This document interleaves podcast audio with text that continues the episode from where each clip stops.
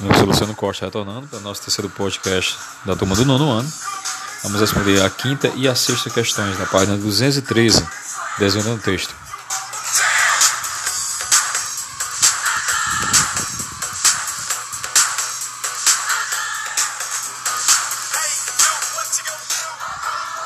Bem, a quinta questão diz assim: Embora no início do conto tenha destaque o ambiente em que os personagens vivem, também é revelada a vida social. Letra A. Que aspecto que aspecto da vida familiar se mantém inalterado no futuro, imaginando, imaginado pelo autor? Bem, é o casamento, né? A resposta da quinta letra é o casamento continua do mesmo jeito, né? Letra B da quinta questão. Quais são as atividades do narrador e da esposa dele? Bem, a quinta questão. O narrador acompanha os sismógrafos e a esposa faz trabalhos externos, externos usando uma roupa especial, né, para que ela consiga sobreviver fora do, do, do habitáculo. Vamos para a sexta questão.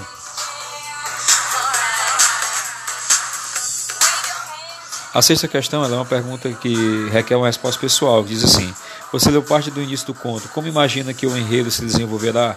Explique sua resposta. Bem, a gente imagina que o enredo vai se desenvolver de uma maneira cada vez mais frustrante, né?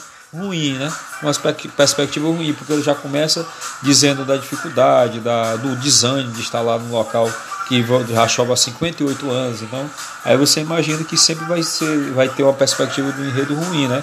E enigmático e problemático né? em relação a isso. Então, aqui nós encerramos uma, a nossa atividade da página 213, tá? Desvendando o texto.